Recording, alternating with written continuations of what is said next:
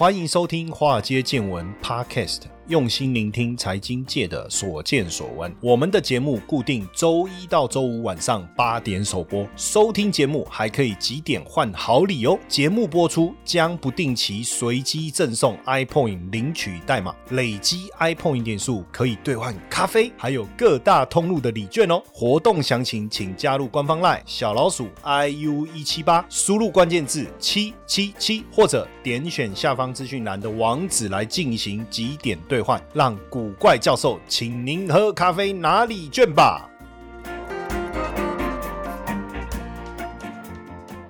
股票市场千奇百怪，见怪不怪。大家好，我是古怪教授谢承彦哦。呃，台积电三十号举办了年度八月三十号哦，八月三十号举办了年度技术论坛哦。那总裁魏哲嘉特别聊到说，汽车、手机这些装置含量越来越高，所以呢，这个未来呢，台积电一定会朝向三 D IC 的先进封装、半导体晶片数量增加、强化供应链这几个方向去耕耘了哦。那技术论坛这个是暌违三年哦，首度举。举行实体的会议哦，他他就说以前只能对镜头了哦，那总算有机会面对面哦。我公公他直接说嘛哦，那未来科技发展哦，魏哲家是认为三大方向啊，包含了三 D IC 的先进封装，还有半导体晶片的数量。增加还有强化供应链管理这三大方向来耕耘哦，在三 D IC 的领域的部分呢，除了先进制程，要透过小晶片的堆叠哦，以前呢晶。晶片的封装技术都是水平的，现在为什么叫三 D IC？就是它像在盖房子一样，一层一层把它堆叠上去。当然，透过这种先进封装技术，可以提高更高的运算能力哈。那第二个改变是什么呢？半导体晶片数量增加哈，所以台积电不管在先进制程也好，成熟制程也好，都会提供更多的服务给客户。其实它跟通用高层联络，那就就说，哎哎，我们台积电给你那么多晶片，啊，你们车用市场。都用到哪里？为什么还会缺货？对不对？其实你就知道，车用半导体的数量每年都在提升。就现在一台车子所用到的晶片的数量，三千五千吗？哦，可能未来要更多哦。那过去手机呢？以以前来讲，电源管理 IC 十五颗就可以了，现在都是两到三倍哦。所以。看起来大家一直认为供应链的供呃半导体供应链的的大幅度的提升，数量的提升会不会产生这个过多的问题哈？但从魏哲家的讲法来看。这这不是问题，因为需求量还是持续在攀高，而且在这个技术论坛里面呢，很好玩哦。他就说，这个三纳米的技术确实有说不出来的困难。那台积电也要进入量产啊，预计九月嘛哈。那因为这个听听这个这个根据网络上传出来的他们会议的 PPT 的截图哦，目前看起来应该是真的啦哦，就是他们做了测试哦，整个良率高达八成以上。那 R R O 的部分的良率做。产品测试的良率还高达九成以上，所以确实不容易哦。那他这里呛了一句话，我觉得很好玩。他说：“新技术不只要好看，还要好名声，还要实用哦。”不知道是不是在讲三星哦？因为三星是这个 GAA 嘛，它的三纳米是 GAA 制成。那台积电还是维持它的这个这个啊 FinFET 制成。那很多人就觉得奇怪，为什么你要维持这个 FinFET 制成？你为什么不往这个 GAA 走？这样三星是比较厉害吗？我我觉得不。不是这样讲哦，重点就是说你的晶片的效能哦，效能跟这个这个你的运算的效能，还有跟你节省的功耗差多少？那如果说差不多，那到底是用 FinFET 制成还是 GA 制成？真的有差很多吗？可是最重要的事情是客户啊，因为你一旦从 FinFET 制成改到 GAA 制成，这个时候客户的设计跟它的产线是不是都要全部去做调整？不见得比较好啊。对不对？而且客户也会担心呢，你的良率的部分各方面状况是如何？那三星是在今年六月底宣布量产三纳米制程的技术，七月底正式出货，而且听说有两个客户嘛，哈。那现在这个台积电九月要量产哦，那这样子就慢两个月啊，就还好了哈。那多呃三纳米一定比较贵哦，三纳米一定比较贵。那多数的客户是因为这个他们修改了这个光照的这个数量哦，那做了一些调整，那。N 三一的话，光照数量用的更少了哈，那这样子价格就会比较便宜，所以呃，N 三一预计明年下半年会量产。预计下半年会量产。那目前客户很多大客户了哈，苹果啦、AMD 啦等等哈，都踊跃来采用这个三纳米或 N 三一的制程。那目前对台积电来讲，确实哈，这个不论是一致性啊、稳定性啊，应该都还是我能够维持世界第一哈。那只是说这个在联总会会议之后，礼拜周一的一个开盘，台积电跌破了五百块钱。那这一次技术论坛的一个内容，当然大家也会发现说，哎，还是呃很有信心的哈，很有信心。哎，不过说真的哈，这个二十九号，八月二十九号这一天哦，台积电一开盘哦，这个一跌哈，就跌掉了市值增缩水哈，这个三千九百亿哦，三千九百亿，这个是一座五纳米的这个晶圆厂哎。哦，无奈你的晶圆厂，这个确实是蛮吓人的哈，蛮吓人的。不过还好啦，哦，就是技术论坛登场以后，我觉得买盘开始有稳定下来，开始稳定下来。那台积电这个这个技术论坛，然后过去是都在线上举办哦，这个之前当然吸引了这个线上举办了之后，吸引了好五千人专业人士上线来参与哦。那当然，这个其实是从六月就开始在北美哈就已经开始，然后这个依序在北美、欧洲、中国大陆举办了。那台湾场是八月三十号，当然焦点就是我刚才讲的先进封装技术嘛，三 D IC 等等，大家也都特别的关注。那基本上这这个我们其实。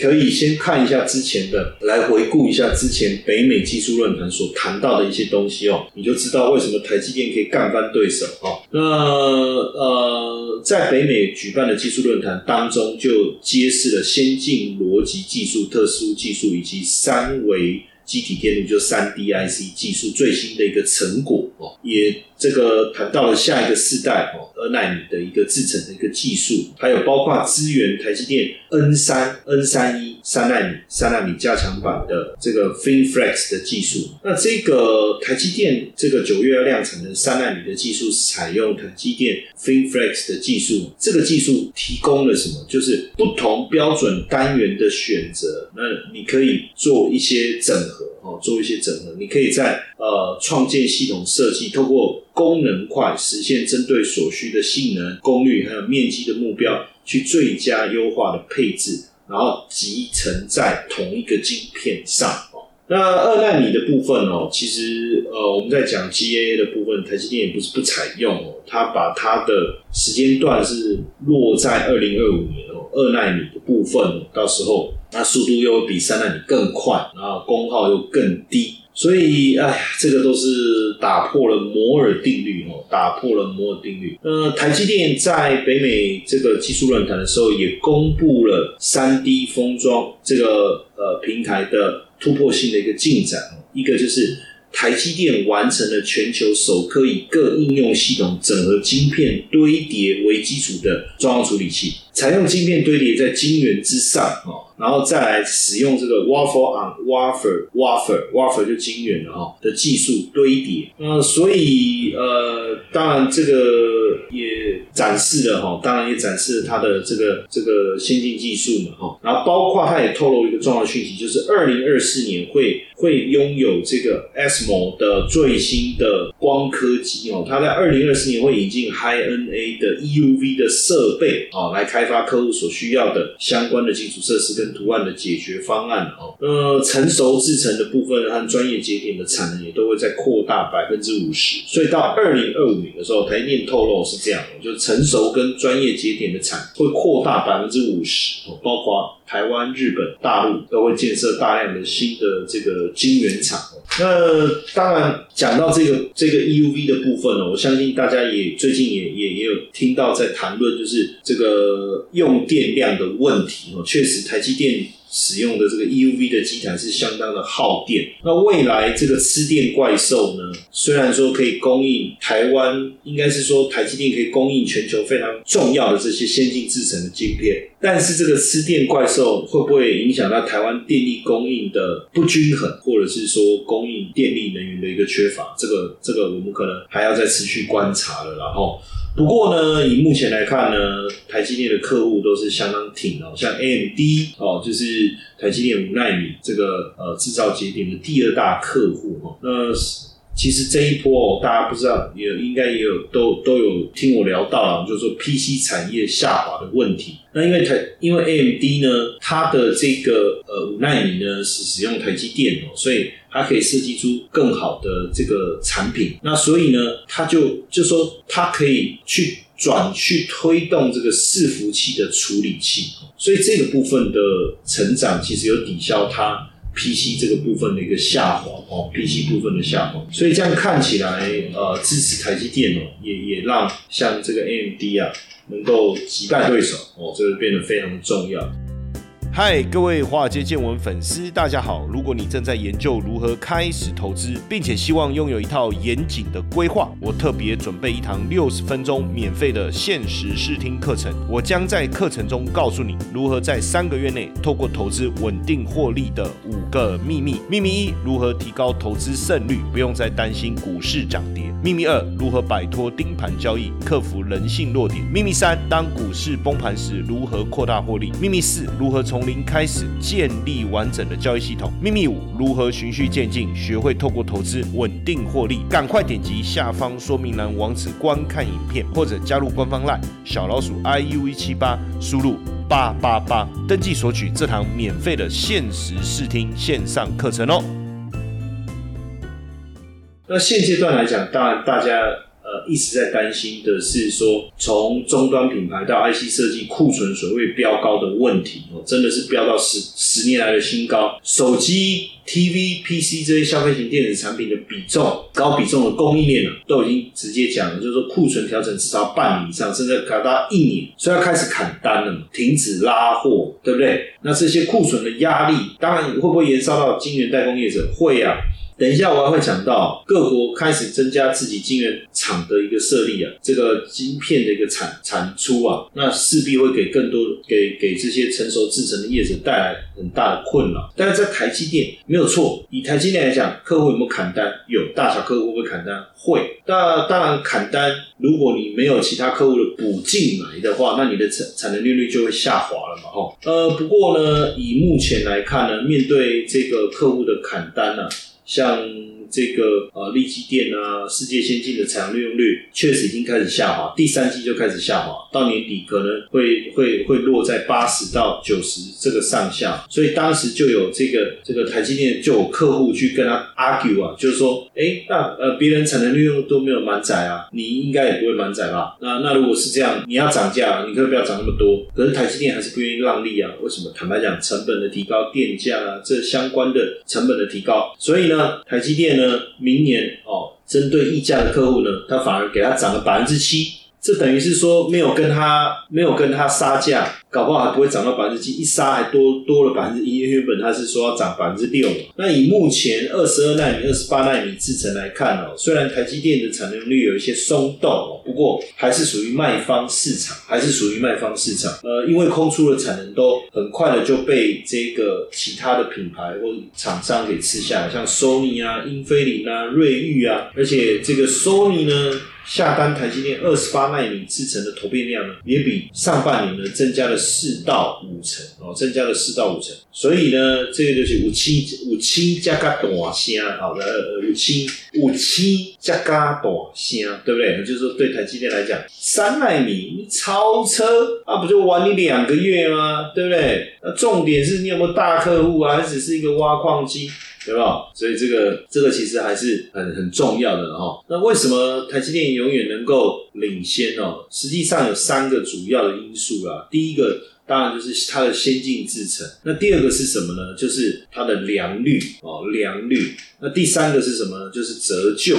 这个就是大家发现的。那为什么折旧？它可以用折旧来来弄死，不要讲弄死对手，就是在跟这跟这跟客户竞争的过程中，让客户自己。一败涂地是不是？因为以目前来讲哦，这个台积电的折旧费用是占总生产成本生产成本的百分之五十，总生产成本的百分之五十。那联电是百分之三十，那立基电呢是百分之十五。所以台积电的机器设备的折旧是按五年摊提，联电是七年摊提，立基电是十年摊提。这样你你占生产成本比重比较低。当然看起来会比较赚钱，像利基店十五趴嘛，对不对？看起来就比较赚钱了嘛。但是你折旧年限越短，你是越快越快把费用摊提完毕。但摊提完毕以后，你的获利就浮现出来了嘛，对不对？那确实啊。如果说今天我们讲这其实就是一个总数，你怎么分配的问题。那台积电如果按照联电的折旧方式的话，每年还可以多数百亿，甚至数千亿都有可能。所以呢，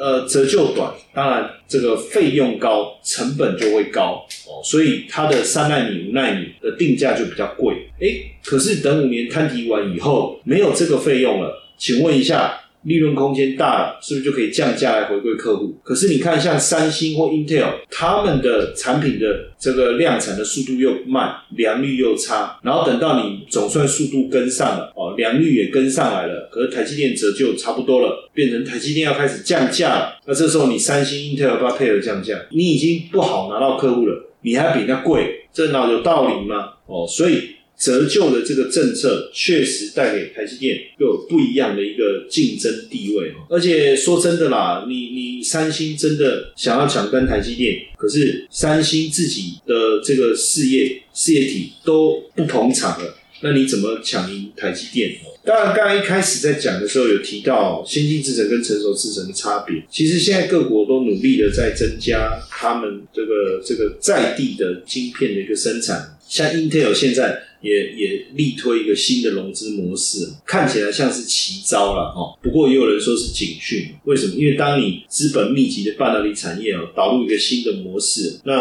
往往就有可能是这个产业即将要进入萧条的警讯哦。Intel 这次是和全球最大资产管理公司之一的这个 Brookfield A.C. Management 旗下的基础建设公司达成一个协议啊，那获得资金一起来建造这个晶圆厂哦，那要共同。投资三百亿美金哦，共同投资三百亿美金来扩建亚利桑那州的 Intel 这个园区哦。那 Intel 是出百分之五十一，Bluefield 是出资百分之四十九，百分之四十九。哎，但是对 Intel 来讲，它还是它它出的钱只要原来的一半，对，然后一样又可以掌握两间这个先进晶圆厂多数的股权跟营运控制权。所以有人说这一招不错，但是这个往往是不是也是另一种警讯啊？代表这个产业的状况已经达到一个比较比较激激烈的阶段了。所以你要你要这个大家要小心哦，包括越南的电信商也要跨足晶片制造。所以呃，甚至中芯国际哦，中芯国际也也要在天津啊扩扩建这个十二寸晶圆厂，月产能会达到十万片，而且如果未来再加上它在北京、上海以及深圳的厂，这个这个加起来可能就就是月产能哦，这个这个更惊人了哦，三三十四万片了，我看哦，所以所以是确实会不会有影响？肯定会有影响哦。那现在全球都在封盖这个晶圆厂，封盖晶圆厂，因为大家现在已经把晶片视为这个战略物资，视为这个战略物资。都要争相补助半导体产业哦，当然会掀起一波晶圆厂抢建的一个热潮。那预计二到了二零二四年，全球新建的晶圆厂是就从二零二零到二零二四哈，全球晶圆厂新建高达九十二座，九十二座。那这么多的这个晶圆厂，未来会不会出现这个产能供给又过剩？因为经济学人哦，英国的经济学人估计哦，就是这些。这么多的一个工厂，未来全球晶片的产能可能会大增百分之四十。那这样当然就会可能供给过剩而引发这个半导体产业的一个危机哦。不过这样说起来呢，呃，就是我们讲完以后啊，我不知道大家有没有理解意思啊？就是说对台积电来讲，先进制程的优势还是在的。那全球产量供应的增加，可能对成熟制程。相关的公司会带来比较大的影响哦，比较大的影响。那但虽然说台积电有一些优势哈，但我觉得未来也不是像过去这么样的顺风顺水的啦。就是这个这个所有股票都涨，但但是我之前其实我我也跟大家分享过台积电我的看法，那也引发了市场多空的论战哦。单纯就产业面的角度来看，我觉得半导体产业还有可能再往下探底的可能。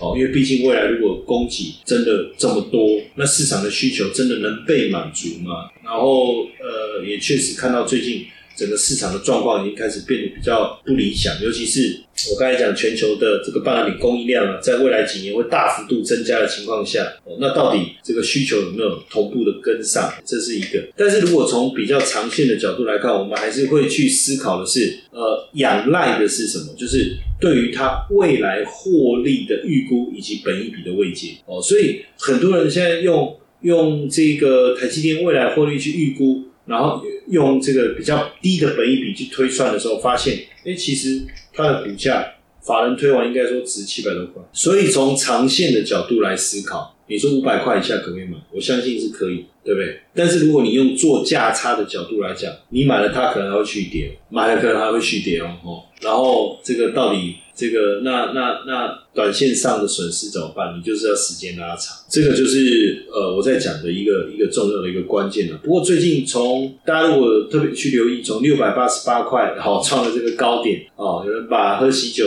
要结婚请客的钱拿拿去投入在台积电，或是要买房子的投资款拿去投入在台积电。